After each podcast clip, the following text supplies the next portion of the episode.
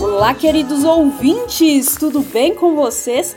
Por aqui tudo ótimo. Eu sou a Liliane Moreira e este é o Afrolivros, programa de dicas literárias pretas aqui na nossa web Rádio Griot. Primeiro Afrolivros do ano e eu tô super animada. E para começar, galera, me contem uma coisa aqui. Vocês já ouviram falar na Lélia Gonzalez? Já leram alguma coisa dela? Não? Então se liga aqui, porque o programa de hoje presta homenagem a Lélia Gonzalez, uma importante intelectual negra brasileira que nesta semana estaria completando 88 anos de idade. Lélia de Almeida Gonzalez nasceu no dia 1 de fevereiro de 1935 em Belo Horizonte. Ela é a 17ª filha numa família de 18 irmãos. Filha de um pai operário e de uma mãe empregada doméstica, em 1942, Lélia se muda com sua família para o Rio de Janeiro. E apesar de ter que trabalhar cedo, a intelectual não perdeu de vista seus estudos e aos poucos foi rompendo com as desigualdades ocasionadas pelo racismo. Assim, durante o ensino médio, estudou no Colégio Pedro II, uma instituição de ensino muito tradicional do Rio de Janeiro, para onde iam, inclusive, filhos das elites e de famílias de classe média. Lélia graduou-se em História, Geografia e Filosofia pela UERJ.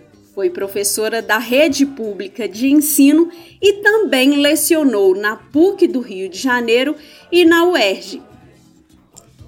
Lélia era doutora em antropologia e mestre em comunicação social, suas pesquisas e prática de ensino sempre estiveram voltadas a questões de gênero e etnia.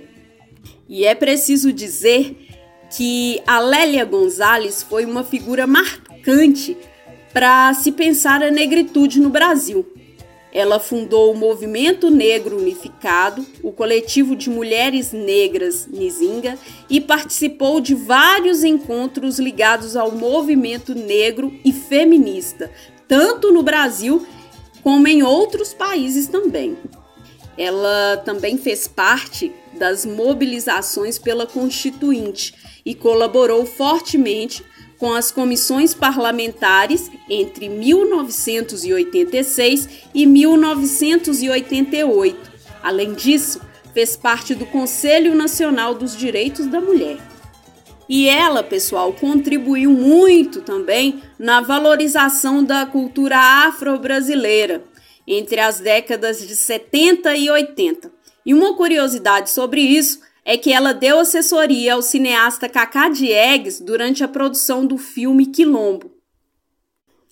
E ainda auxiliou o ator e diretor negro Hilton Cobra na construção da peça teatral Candaces. Lélia Gonzalez escreveu diversos ensaios e livros durante toda a sua vida, nos quais buscava subverter o racismo no Brasil e valorizar a história e cultura negra, tratando bastante em seus escritos sobre o feminismo negro, inclusive. A intelectual cunhou o termo amefricanidade, que tem a ver com a construção de uma identidade étnica com a incorporação de dinâmicas culturais, especialmente aquelas que vão na contramão do sistema de dominação chamado racismo. Lélia Gonzalez morreu no dia 10 de julho de 1994 e nos deixou um legado. Sua história nos inspira a lutar por uma sociedade melhor que não negue suas raízes africanas.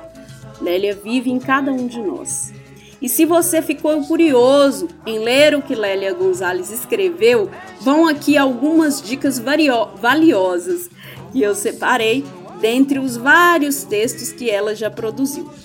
A primeira delas é o livro Festas Populares no Brasil, publicado pela Index em 1987, e os mais recentes lançamentos Primavera para as Rosas Negras, lançado em 2018 pela editora UCPA e que possui um conteúdo riquíssimo, com textos, ensaios e entrevistas de Lélia, os quais foram reunidos com a colaboração da União dos Coletivos Pan-Africanos de São Paulo.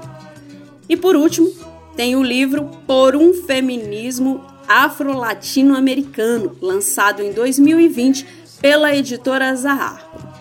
Além disso, pessoal, uma dica que eu dou aqui é que vocês busquem no site do portal Literafro. Anota aí www.letras.ufmg.br barra literafro.